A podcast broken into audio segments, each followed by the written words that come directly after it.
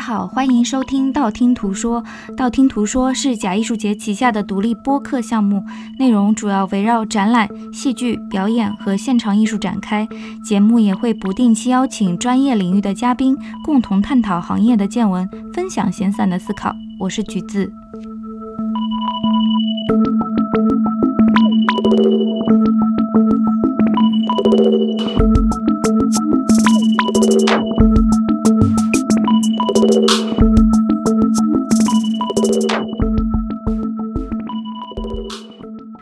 播客配套的补充图文索引已同步更新在微信公众平台“假艺术节”。本期道听途说，我邀请到了我非常好的一个朋友李千鹏老师，也是我非常尊敬的朋友吧，应该这么说。他是追剧场的创办人和艺术总监。呃，稍早之前，他刚刚辞去了我们上海戏剧学院表演系的导师的工作，因为疫情的关系。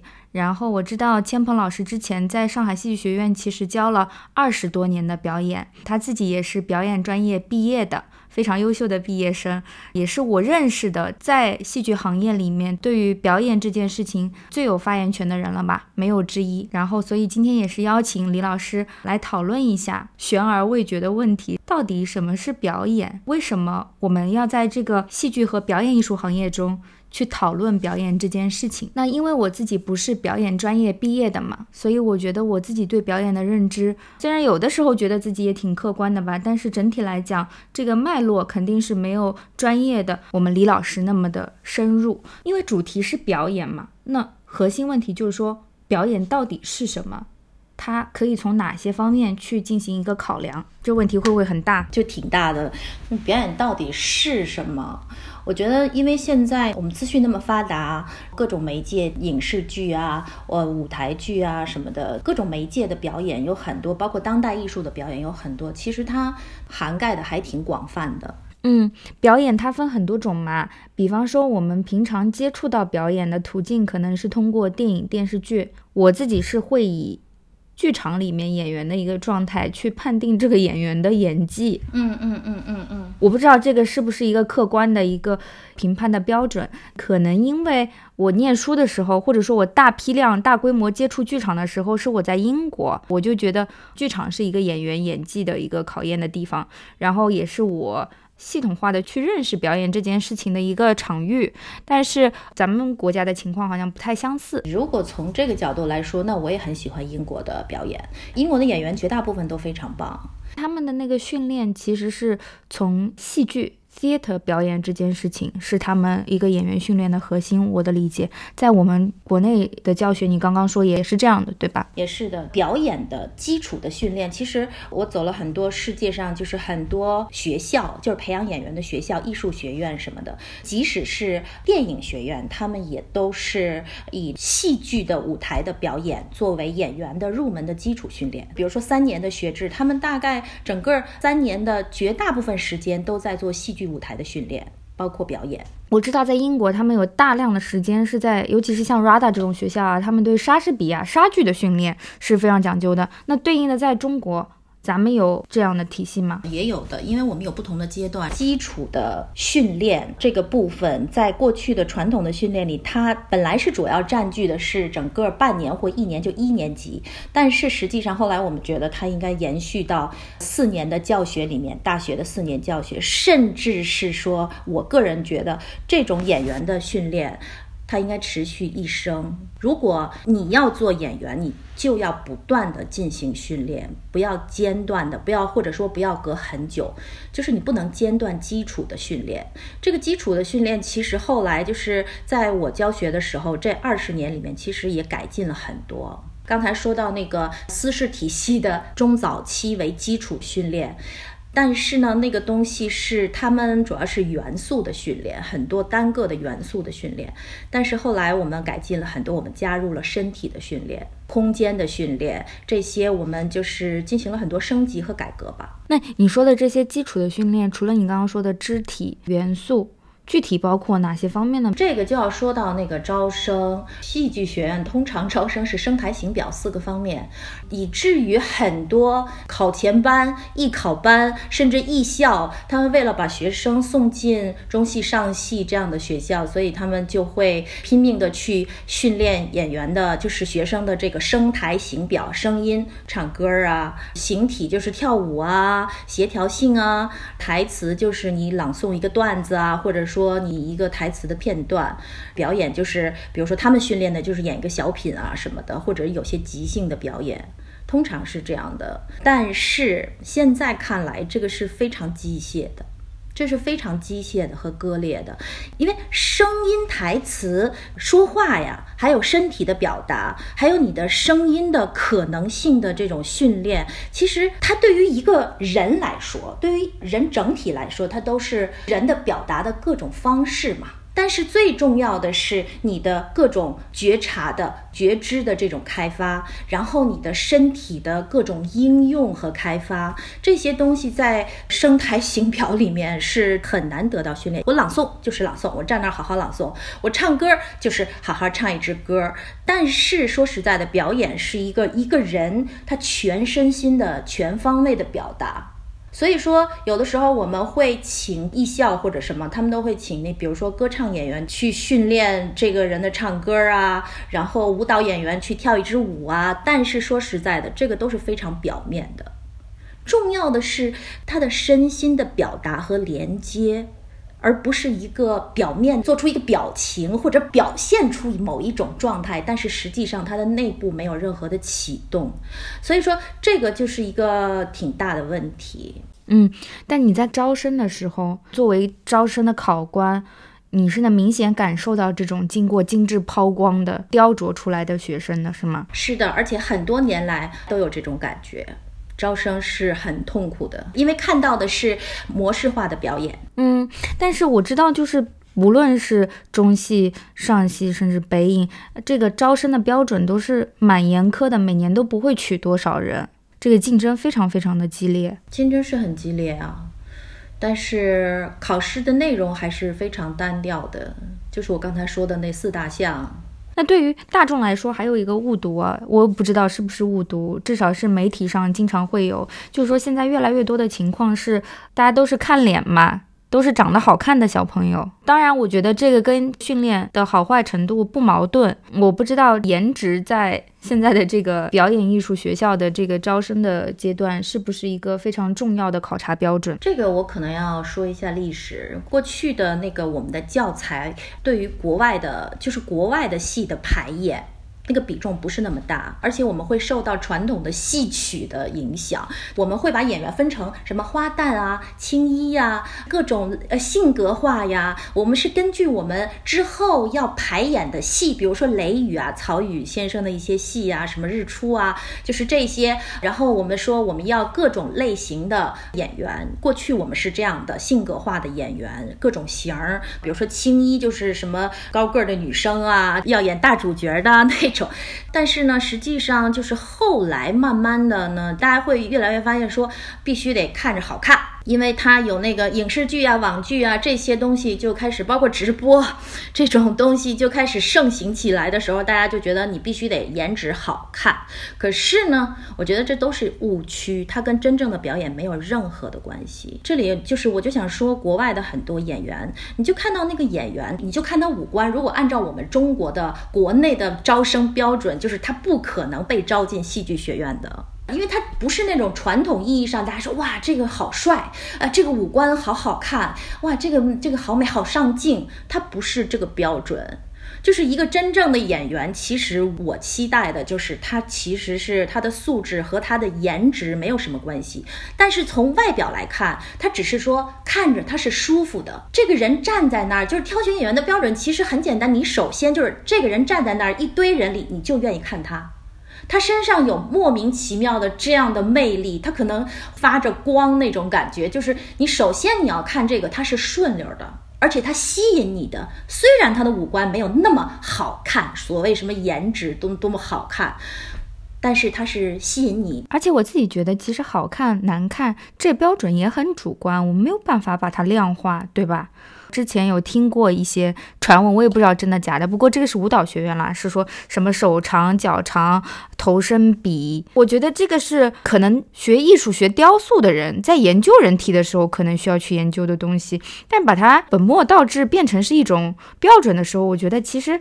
有些不太公平。舞蹈学院，比如说芭蕾，它必须是这样的，它必须有一定的要求啊。基本上我不能说必须啊，百分之九十几吧是需要这种要求的，因为它那是那个专业的要求。但是对于表演系来说，你如果要做演员，我不觉得这是标准。如果是你要说身材比例，如果说身体的话，我宁可看他的协调性，而不是说看他是不是腿短，是不是胳膊短。如果他非常灵活，他协调性很好，他感知力很好。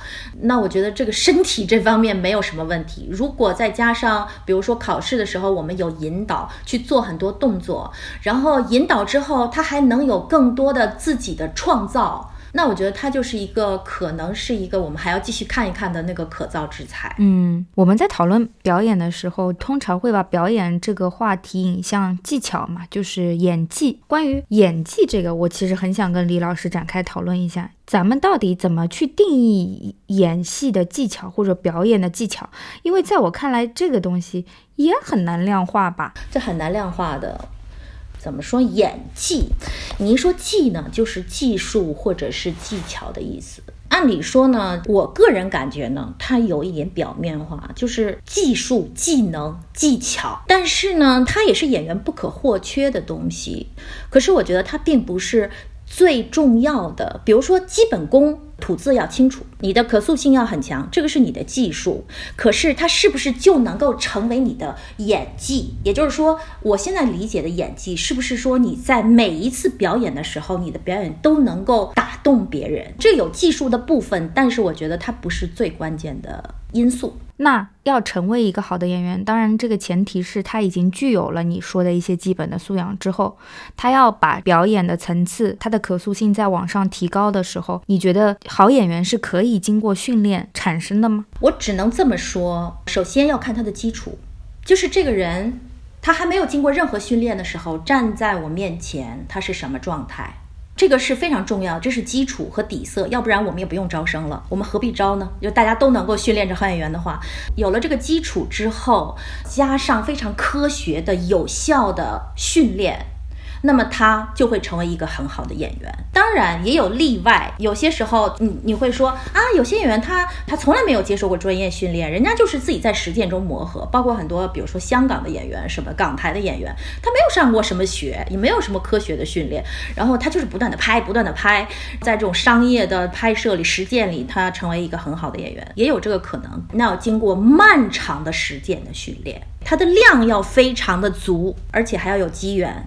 对，而且在我的观察里，这样的演员比较少的出现在戏剧舞台上。我不知道这个是不是我的一个偏见，比较少是比较少，但是是有的，是有。你比如梁家辉，梁家辉就是这种演员，表演训练班什么的。但是我看过他演的舞台剧，在北京演的，然后我专门去从上海飞过去看的，哇，非常棒。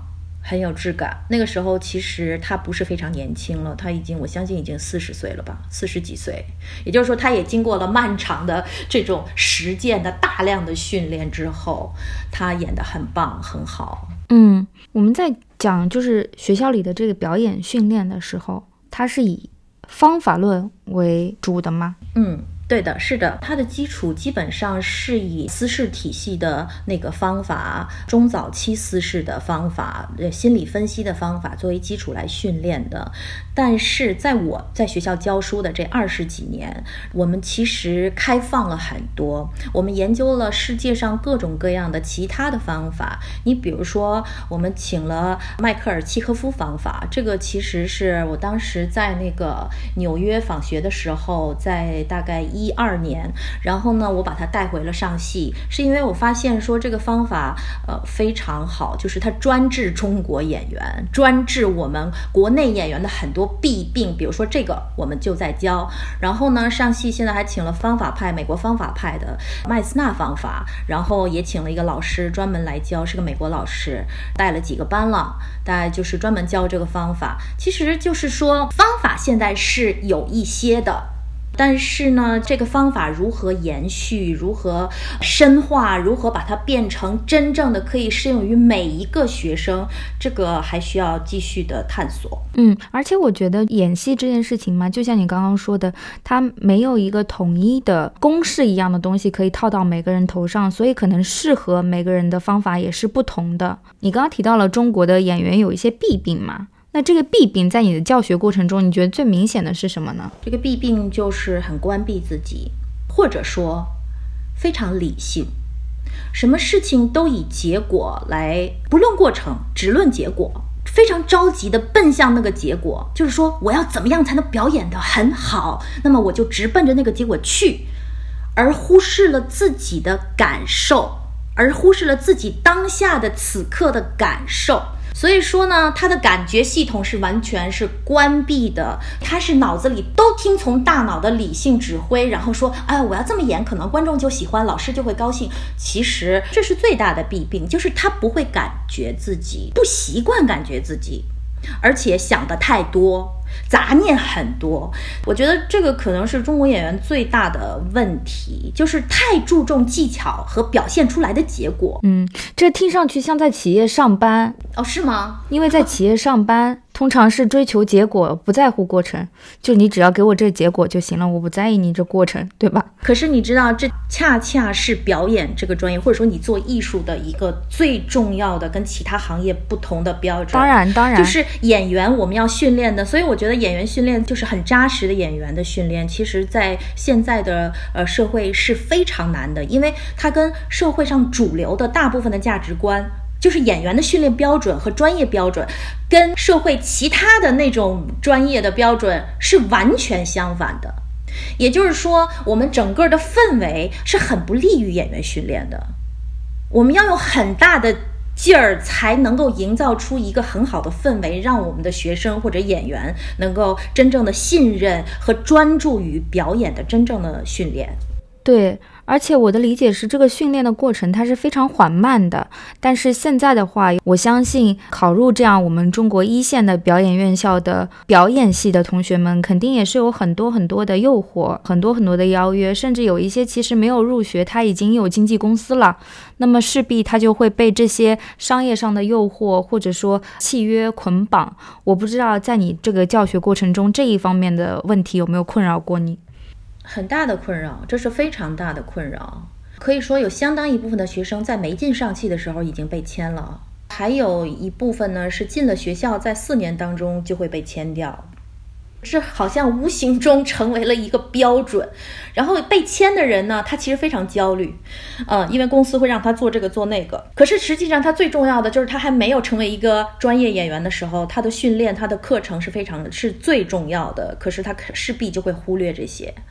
然后呢，那些没签约的学生呢，就更焦虑，因为他觉得说怎么没有人签我，让他产生怀疑。然后这个时候要用很大的定力跟从老师，然后专注在自己的学业上。然后他可能，你看到现在很多已经成名的人，或者说很好的演员，他回过头来说，他说在学校的时候，哼，就是我特别焦虑，我没有什么机会，也没有人觉得我很厉害什么的。你你看到他其实经过一个漫长的这么一个焦虑的过程，所以整个的大的氛围对于现在真正的演员专业训练是一个巨大的挑战和考验。完全不搭的，就是说演员，如果说专业的演员，如果能在呃这样的大氛围里面能够被训练的很好，我觉得那简直是那是奇迹。我知道李老师是没有进到演艺圈，是不是？就是训练完了之后，你就决定走这个学术的路线，为什么？嗯，我们其实，在二三年级已经拍戏了。那时候就不断的就是有剧组来学校直接挑人啊。那时候没有什么经纪公司，然后已经拍过一些戏，然后包括毕业以后也有也也在拍。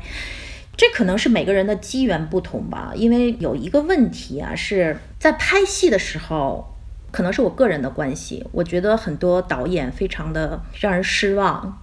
然后，但是你还得听他的，就是觉得说啊，天哪，这样也可以吗？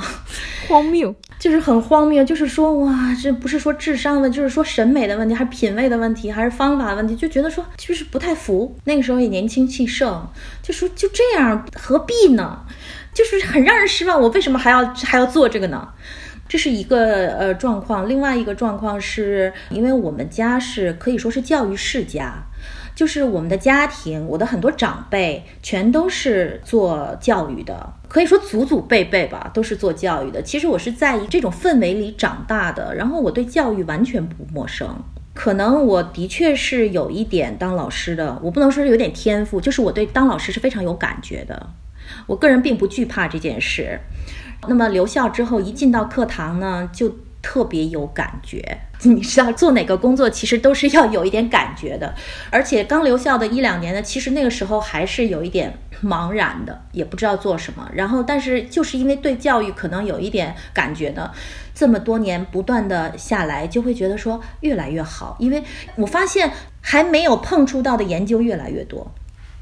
尤其是后来出国访学呀，然后去看戏呀，去干嘛呀？就是看了很多国际上很好的东西，反过来就会特别想把我们自己的东西弄好。大部分的二十几年的这个教学生活里，就是这样，越来越呃愿意这样做。而且你的学生都很喜欢你，是不是？没有，都很喜欢我。我觉得这学生这个东西就是人和人的关系吗？因为之前去看追剧场的戏，这个要扯远了。然后有好多都是你的学生，我知道，嗯，他们都是自己买票去看。对对对对，那可能是吧。老师和学生的关系，尤其是我，我必须要说表演老师和学生的关系。他跟普通的，比如说语文老师、数学老师，跟学生的关系是不一样的。对，我觉得要近很多。对，要近很多。为什么？这个就是专业的特殊性。表演这个东西就是人的关系，就是人和人。我刚才要说，你的身心要合一，你的内部要打开，你的觉察要打开。其实它就是训练的时候，其实就是彼此都是这样的，属于那种灵魂和灵魂之间的那种交流。不断的交流，就是相互的打开，所以说可能情感上和连接上比其他的学科的老师的师生的关系要更近。嗯，而且表演这件事情，其实它也没有什么标准答案嘛。你比如说，如果是什么高数老师，他们就像你之前说的，可能教学是以结果为导向的，这个结果你得给我算对，对吧？然后表演的话，你不能说你给我表演对，这这不太合理。当然，当然，表演重要的是过程。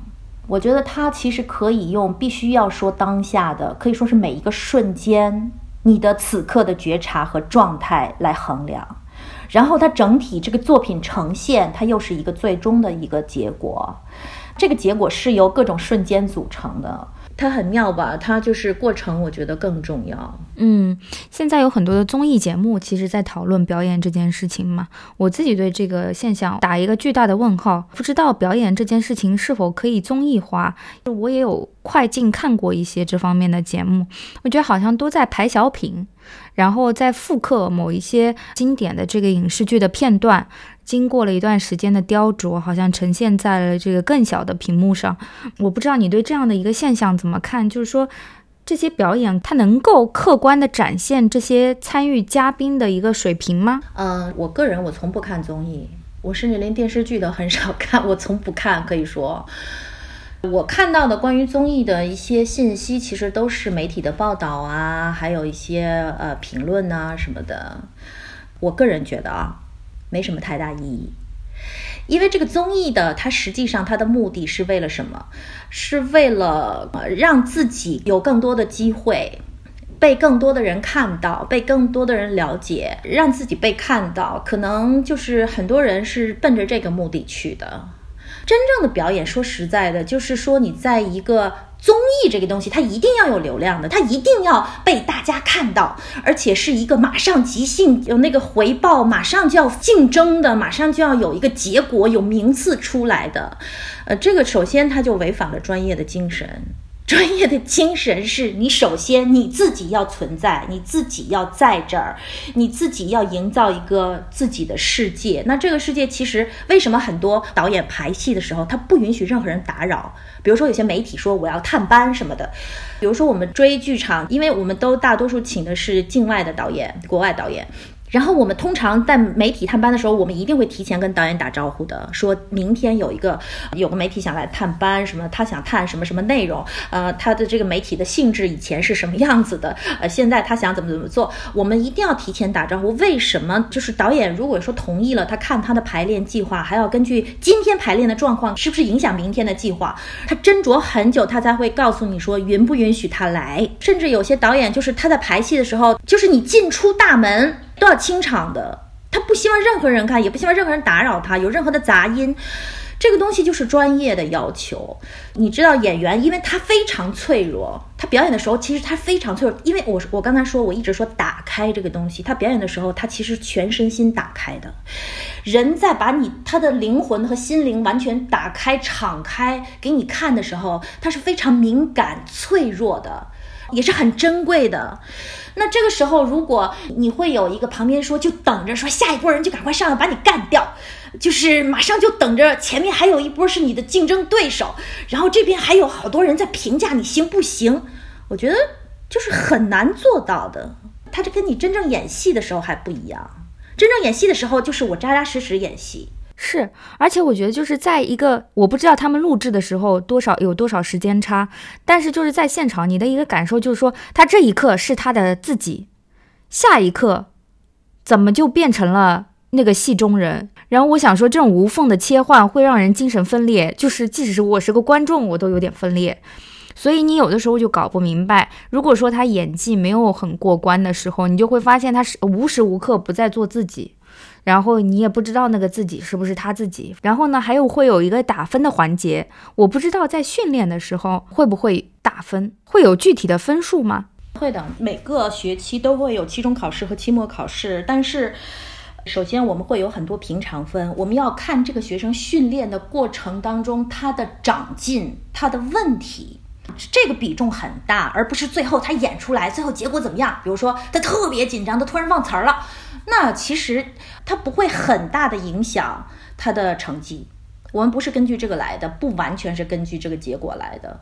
因为一个演员成长，它是一个过程，你不能很苛刻的要求他每个节点呈现出来会多么多么精彩，他本身就在学习嘛。而且哪个演员的表演是绝对完美的呢？就是最美的表演，可能就是因为里面有一些瑕疵吧，因为人就不完美啊。对，我觉得表演最重要的一个东西就是说实在的，就是真实。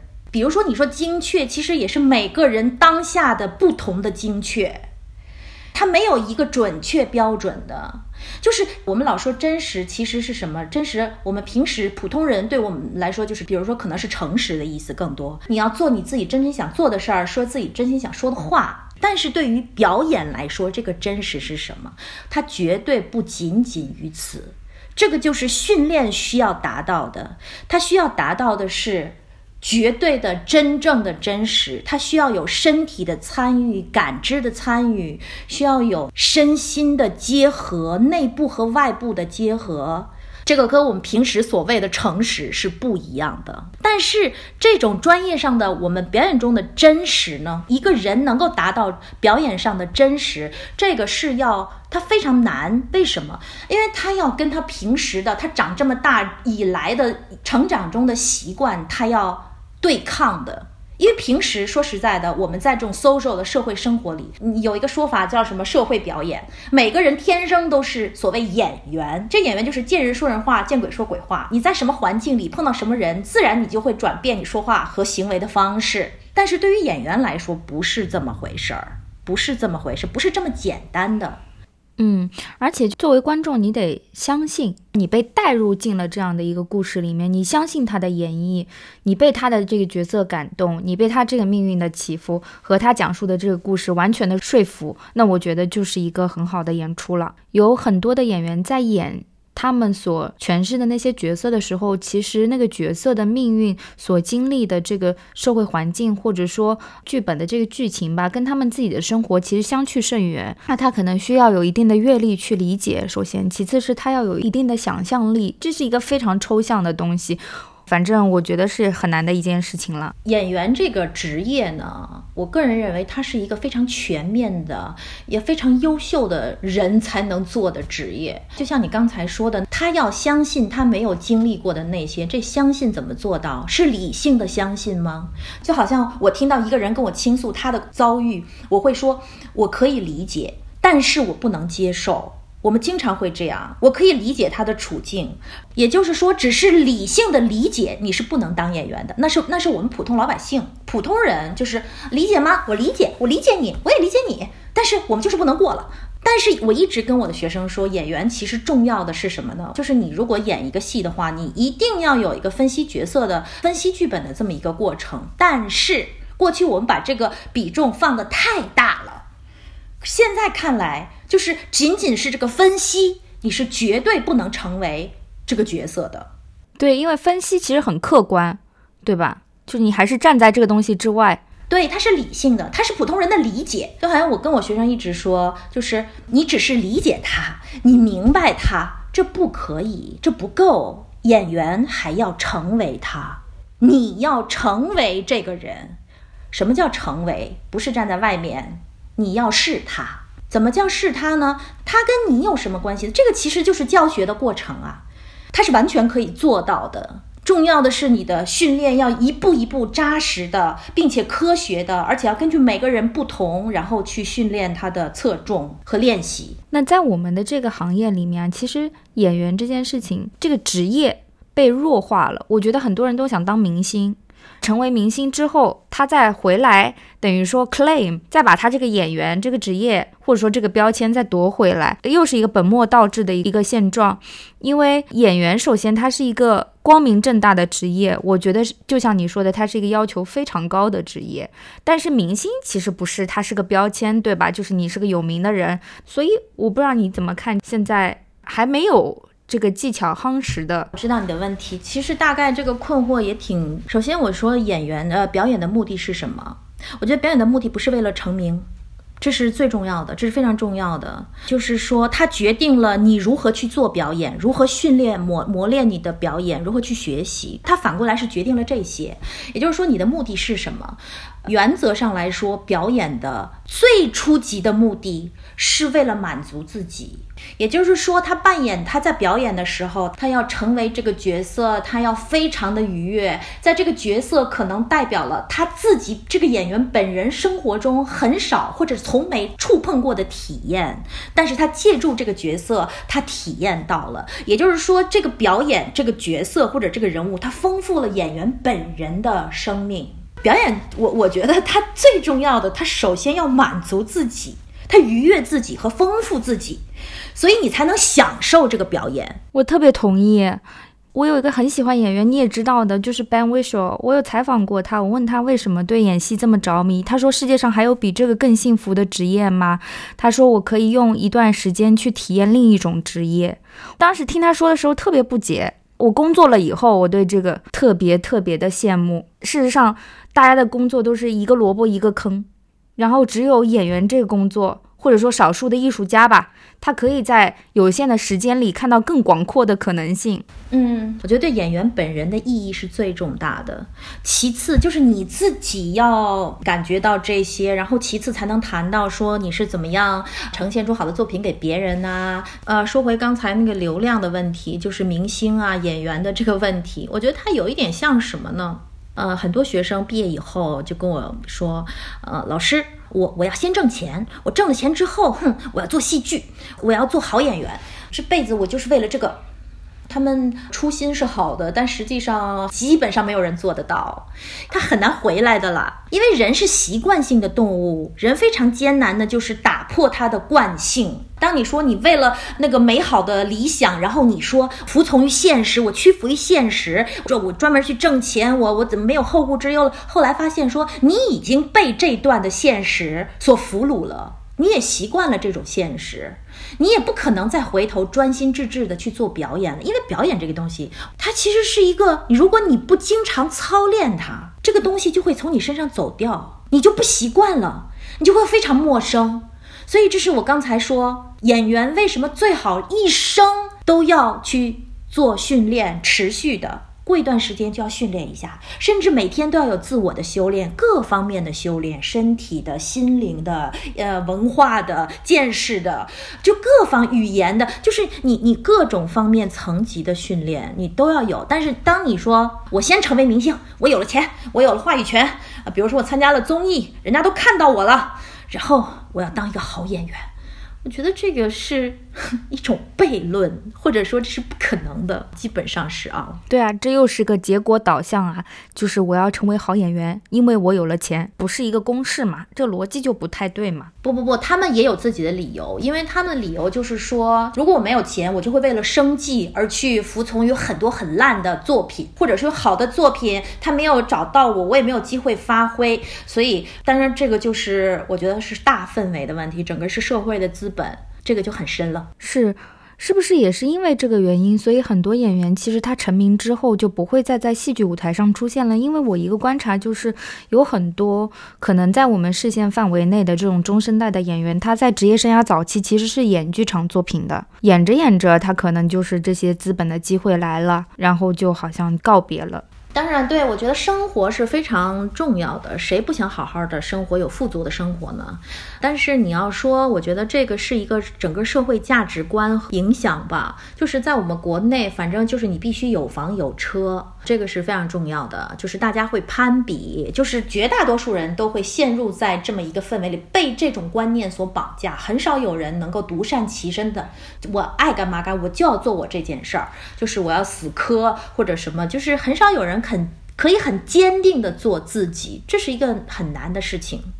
然后，可是你要对比一些国外有很多很多演员，你比如说荷兰呀，或者说西班牙呀、德国啊什么的，大多数演员他们非常安于租房，因为大多数人都租房，他的剧院也可以保证演出，也可以保证他的生活的普通水准不会非常差。呃，他不会像我们很多演员似的，就好像说，就是你如果不拍网剧、影视剧什么的，就是根本活不下去。为什么别人有的那些东西我买不起，我就会很焦虑？对，而且演艺圈的攀比，它的那个指数更高。我其实这里要说一个，就是前两天我一个学生跟我说，其实他现在也也是一个算是小有名气吧，片约不断。然后他当时就是一直就是毕业以后有挺长的时间都没有没有戏拍。其实他自视挺高的，其实也是一个挺有才华的学生，挺有天赋的。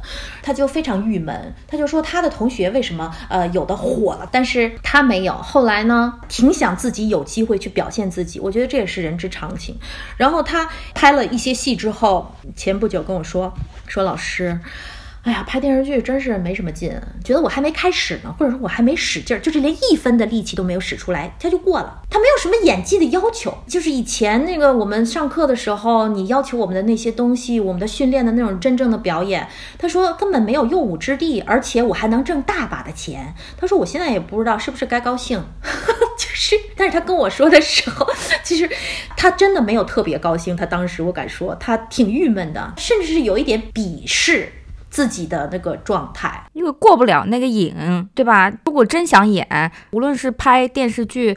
电影甚至是网剧，它其实不是一个连贯的过程，他这个思维是跳跃的。然后，如果在剧场的空间里面演戏的话，他是在一个激励他的氛围中，就是这个舞台就在那儿，在这一段时间里，一个小时、两个小时，你可能大部分的时间都在台上，你得处理，你得去表演，挺难的。你说到这个，这就是生态的问题了。等于说他赚了钱，自己其实在表演上是不满足。你可以想到，如果他再拍几个年头的话，那么他可能会成就赚更多的钱，可能。会更有名，但是你说他在表演上他会不会废掉呢？真正的专业上会不会废掉？极有可能，因为他没有去练他，他没有机会去练他，除非他自己私下里他会不断的磨练自己，不断的准备，但是很难做到了，在这么一个氛围里。对，因为其实表演它是一门艺术，就是在我看来它是个 art form。你觉得我们中国好的演员多吗？当然有，好演员绝对。我这么说吧，其实我觉得演员好与不好，就好像你说这个演员你最喜欢谁？我觉得这就是表演最残酷的地方。你无论是多么取得过多么大的成就，你完成过多么好的作品，它永远你都不能保证你下一个作品还是好的。这个就是表演的当下性和残酷性，同时它又是它的魅力所在，因为你永远不知道下一个目标和任务是什么，下一个作品是什么。然后你也不能保证它一定是好的，然后你只能活在当下，你只能全身心的去冲向这个角色，去准备这个角色，然后成为这个角色。但是你不能保证结果，所以你要说最喜欢谁，你只我只能说我很喜欢哪个演员的哪一个作品，但是我不能说我我最喜欢他，他就是完美的。我不是每哪个演员的粉丝，我没有这种。嗯嗯，你觉得演员运气重要吗？我们经常说要遇到自己适合的角色，运气当然非常非常重要，机缘很重要，就是更重要的是它在你最需要提升的时候，最可以帮助你提升的时候，这个机缘来到。因为有的时候这个机会给了你，可是你本人，比如说你太年轻，或者说你有很大的缺失，你 handle 不了这个机会，那这个机会对你来说就是浪费了。也就是说，其实是在对的时间遇到对的人，就是这么个道理。对，还得自己得明确知道这个机会是好机会，这个我觉得应该蛮难的。不不不，大家其实绝大部分时候都会知道是不是好机会，是不是？比如说，一个很好的导演，一个很好的剧本，你不知道吗？没有人会不知道的，只是你能不能接得住吧。嗯，我知道，在就是英美国家吧，成功的演员有很多人，可能他是不再做这种 audition 试镜的。我不知道在咱们这儿是这样吗？最近了解的不是很多，但是据我之前的了解是，大明星他们当然不会试镜了，因为要靠他们卖钱啊。哦，也是一样的啊，就是定了就定了。但是我们这儿有这种所谓的 casting director，就是专门选角的导演吗？有啊，但是他也不排除一个真正的好的作品，他还是要面试的，即使你是大明星，或者说成功的演员。呃，当然了，绝大部分不会，但是也会有很大牌的导演，他肯定要面试。所以说，在这个产业里面，到一定程度了之后，拥有话语权的还是这个导演。嗯，不，有可能是资方，谁出钱谁说了算。投资方有可能是片方，比如说出口是哪里，是电视台呀，还是网站呀，是什么新媒体啊？是你是哪方面呀？就是谁最终出钱。嗯，我们把话题往追剧场这边靠一靠，就是说现在你的工作其实是串联了表演的两边嘛，一方面是教学，那教学这一块儿可能就告一段落了，之后是不是就专注于表演的内容生产，就是说做剧场里面的创作？嗯，都会吧。表演教了二十几年，教育，呃，已经成为我就是生命里一个挺重要的部分。你要刚才说人其实是习惯的动物，表演的教学就是培养演员，这个我觉得很难从我生命里完全剔除。war. 我只是不再上戏教书了，但是你想想看，我我那么多年，我做了那么多的研究，而且它很有趣的就是，它还有不断的新的探索在等着我。因为你面对的每个人是不一样的，你训练他的方式又有各种各样的可能性，还积累了一些经验，也有很多很多的教训。那按理说，如果现在我完全不做教育了，其实我是不舍得的，所以这个东西是不会放下的。可能以我自己。我心爱的方式，我喜欢的方式去做教育，然后就是做追吧。因为疫情，所以我们也没有办法演出，我们也不想演出。且现在我又滞留在西班牙，回不来，所以我就想，还不如好好的去酝酿一下未来的一些想做的作品吧。嗯，为什么当初会想到做追剧场呢？这跟我在学校教书也有很大的。我这个人呢，有一点精神洁癖，必须要承认，就是这个不好。我不能老是妥协于一些，就是我本来不怎么认同的，然后我还假装看不见的，我就活在自己的小世界里，就是得过且过。就好像我我个人，就是我的家庭的教育也好，还是我个人的个性，这么多年都不行，我做不到。做追剧场其实就是为了当时在学校教书，老师。觉得说周围的戏呀排出来的作品都不满意，就是说这个怎么能这么演呢？这太烂了，这个太烂了。说我自己做一个吧，人家别人也周围的同事啊、朋友啊也是说说要不那那那你做一个好的，你做一个。然后就我被激的，你知道吗？就是，然后还有一个原因做追，其实还有一个就是我的学生，就是学校它限于它自己的管理，还有它有严苛的体系，就是有的时候呢有很多非常灵活的东西，比如说我认识的，我认为很需要给学生做的训练，很需要请的老师，非常对的老师，就是请不来。没有办法请过来学校，因为他都有明确的那种管理嘛。就是我会觉得很可惜，就是我的学生，我觉得他如果做这样的训练非常非常重要，而且我就认识一个。这么好的老师，正好可以教这一部分的训练，正好可以补上我们训练的不足。那怎么办呢？而且我的学生，他们除了在学校排片段和演戏之外，他没有什么机会参加一些真正的好的导演做的一些真正的商业演出、真正的戏的那种制作。我就说，就双管齐下，既为了我的学生做教育，让他们训练，另外也也是为了让他们能参与一些真正的戏剧的演出。这个其实在国外的，就是英国啊什么的这种训练里，他们。其实都是把呃学校之外的很多好的导演和艺术家请到学校来帮助学生，就是不断的给学生做一些作品。学校现在好像也开始就是请一些外面的导演来做戏啊什么的。可是我觉得这个东西应该成为一个常态，而且它的量要足。你不能说四年就找一个外面的导演来演一演。那我觉得演员要经常操练的。其实演员的成长很大一部分取决于他跟从不同的导演、不同的工作方式，然后也会成长很多的。是这种磨练，他会见到很多风格不同的导演，然后不同风格的作品，这个对演员很重要。所以就是这些原因吧，其实就就莫名其妙做了追追剧场的所有的剧本都是你自己挑的，我和我们戏剧构作吧，我们俩商量着挑的。嗯，那导演的话找的都是我们国外的，就是不说中文的导演，基本上都是做这样的一个选择是有原因的，是吧？因为你是以训练演员这个立场在做追剧场，在你追剧场的排演过程中，其实表演是非常重要的。所以你要找的这些艺术家，其实他也要是个 actors director，就是他要熟悉跟演员一起工作的。所以我觉得这样的一一类导演呢，其实在我们本土的这个剧场环境中，要么呢就是体制内非常僵化的，反正就是比较少好的。嗯，没错，我特别同意你。对。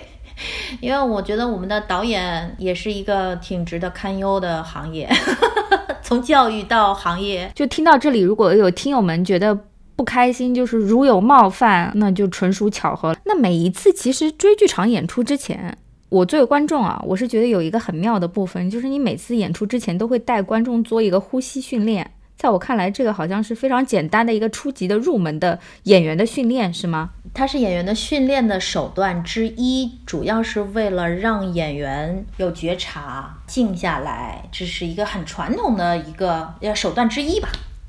但是呢，就是说，你说为什么要做这个跟观众做这个呼吸？这个就是我们我觉得国内的特殊状况针对的，然后一个没有办法的措施。这是根据我们的戏的状况，因为我们的戏不是那种娱乐的、商业化的，而鼓励观众一边看一边拍的。有些商业的戏，它是鼓励观众就是分享，你知道吗？他会拍照，呃，有闪光灯也无所谓，他会摄像，然后他会分享到社交媒体，然后帮助这个戏就是宣传。但是我们不是这。种性质的戏，我们追做的戏还是挺精心做的，它不是这种商业的娱乐化的戏。就像人和人之间，我们是以这样的心态做了这样一个风格的作品，我们就希望观众以一个同等的、安静的，能够去接受我们这种风格的戏的状态去看这个戏。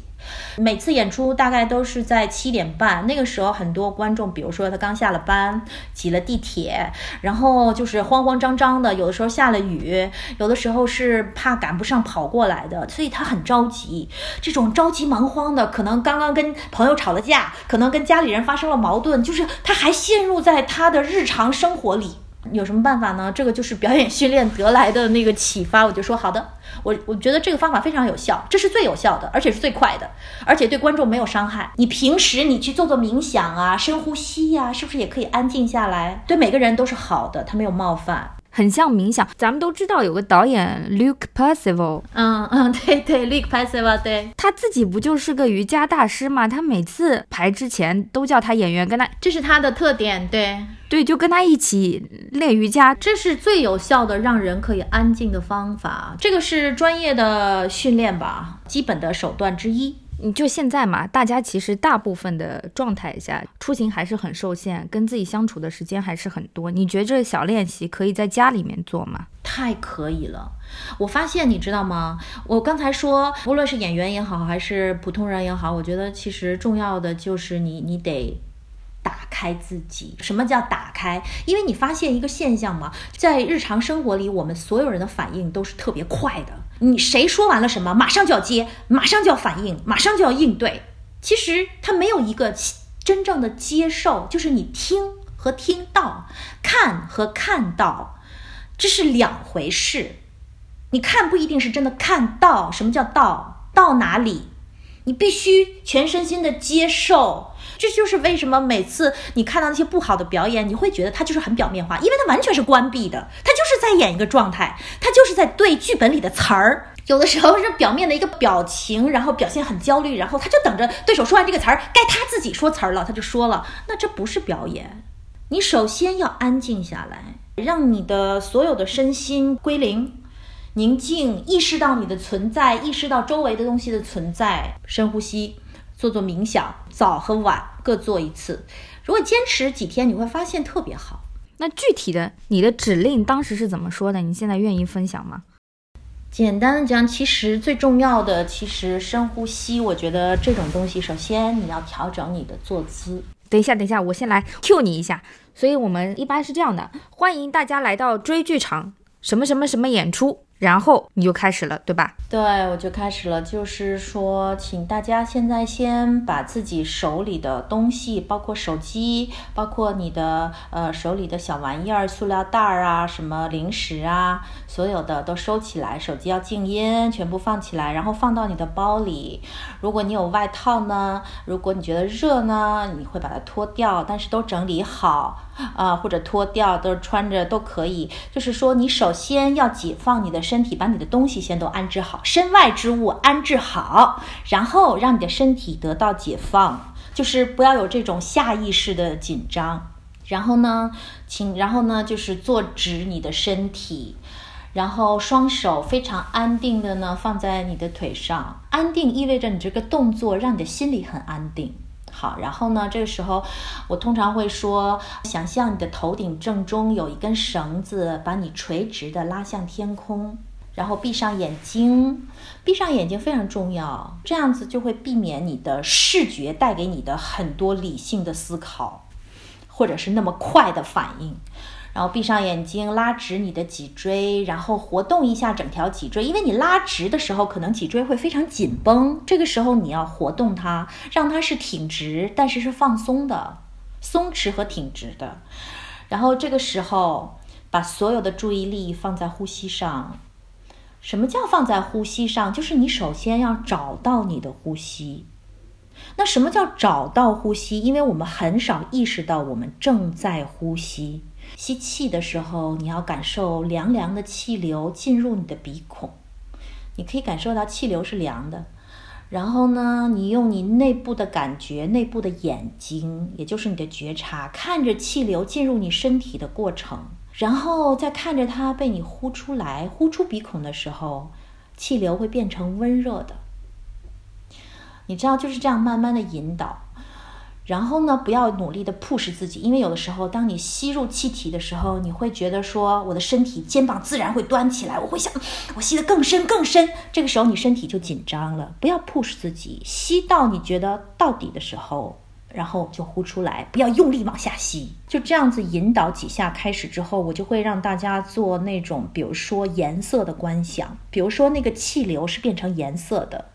有颜色的不同的颜色，呼进呼出，最后可能还要观想，把好的东西、你期待的东西变成气流，随着气流进入你的身体，然后把你不想要的东西，什么不健康的、不想要的东西，比如说你对你自己不满意的地方，你全部观想成气流呼出来。其实这个就是一个非常基本的冥想和观想的练习。但是通常我们做了这么多演出，就是通常观众如果真的做了，然后我说当你。睁慢慢的睁开眼睛的时候，我看到很多人的眼睛是成明的，他的状态也不躁动，所以这个时候我觉得戏就可以开始了，因为戏和人的状态是在同一个空间了，这流程就是，比方说烦躁的时候啊，就可以来一下，自己来一下，应该也蛮开心的。再回到手头的工作里面去。对对对，是一个自救的方法，救自己。是，而且就是打开自己嘛，你自己相处的时候有一个这样的一个指导小练习。然后我们今天录的可能差不多了，我最后想问一个问题，就是说我们当然知道演技表演这件事情不能用好或坏来评判，对吧？但是我还是想抛给你一个问题，让你满意的表演它应该是怎么样的？嗯，让我满意的表演，我觉得首先演员要是他自己。演员要非常的安于，并且享受此刻当下自己正在的那个状态。他非常的安于，并且享受那个状态的时候，他整个人的质感是不一样的。他非常专注，他可以非常自如，然后才能谈到其他的。说句很简单的，就是他能不能把我带走？就是有时候你看到一些好的表演的时候，你会觉得说，嗯，虽然他这个。表演的方式是反常规的，它没有什么逻辑性的，但是他是他自己，他有他的色彩，而这个色彩又足够的强烈，然后他足以让我目不转睛的盯着他，或者说我不舍得离开他，这个就是好的表演。所以风格有很多种，然后质感也有很多种，但是我觉得这是最基本的，就是他是不是足够的专注，足够的享受，然后足够的意外。足够的浓烈，你知道吗？我有我有一个学生的，呃，以前一个表演组，我就我就给他们起名叫做呃几几几千鹏表演组双引号带走你小组。我觉得演员最重要的任务就是把人带走，把观众从观众的日常生活里的神识的状态带到他的表演的状态，带到他表演想要他的呈现的那个空间状态，还有获得的体验，这个就是。最好的，那我们这期就跟李老师录到这里，下面是 After Dark。那为什么想到辞职呢？嗯，因为我是去年的去年的一月份来西班牙的，然后其实当时就是为了想度个假。啊，放假了嘛，我就想出来度个假，然后呢，没想到疫情，然后就是各种回不去，所以说整个去年一年，我我已经上了两个学期的网课了。其实这是一种新的媒介和方式吧。对于我试验了一年之后，也想了很多的办法，试着看保持或者说那个教学的质量，看看训练不要落下，甚至想要寻求一些突破。上网课有一个问题就是，有的时候大家不可能同时出现。在屏幕里，有时候就会出现有的学生他就会玩手机呀什么的。这个如果是真正的面对面上课，我的课堂从没有人在玩过手机，他不可能有这个机会玩的，因为要做训练的。但是我在屏幕里是看不到他，可能他做什么我都不知道。然后他们也可以不说话，可以假装没听到或者什么，其实就是挺难的，非常难，对我也伤害挺大的。所以我就我就想说，既然我还是疫情这么严重，嗯，我还是回不去，我还是辞去这个工作吧。然后我我之前还有另外一个问题，但是我们之前讨论过了，好像李老师不会说特别喜欢某个演员，对吧？我本来是想问说不分国籍，你特别喜欢的演员有哪些？那我现在换一换这个问题的问法，你印象深刻的某一位演员在某一个作品里面的表演是？嗯，太多了，因为这个的确是太多了，我看过的好戏、好演员也太多了。就说一个有名的吧，凯特·布兰切特。因为我在伦敦 National Theatre 看了他的那个一个表演，那个那个表演就是当时演了足足两个小时，连演了一个月。为什么我印象深刻？是因为我那时候重感冒。进去的时候，哎呀，我这个我这个头痛，又时差又头痛，然后这鼻涕想打喷嚏，想怎么，反正就特别难受。但是看完之后，就是脑子越来越清爽。因为什么？因为我的注意力跟着他，我就没法走，就是我的注意力没法离开，你知道吗？我就一直盯着他，一越来越专注，越来越专注。我现在发现这个专注力是可以战胜病菌的，有的时候，尤其是在你特别难受、感冒的时候。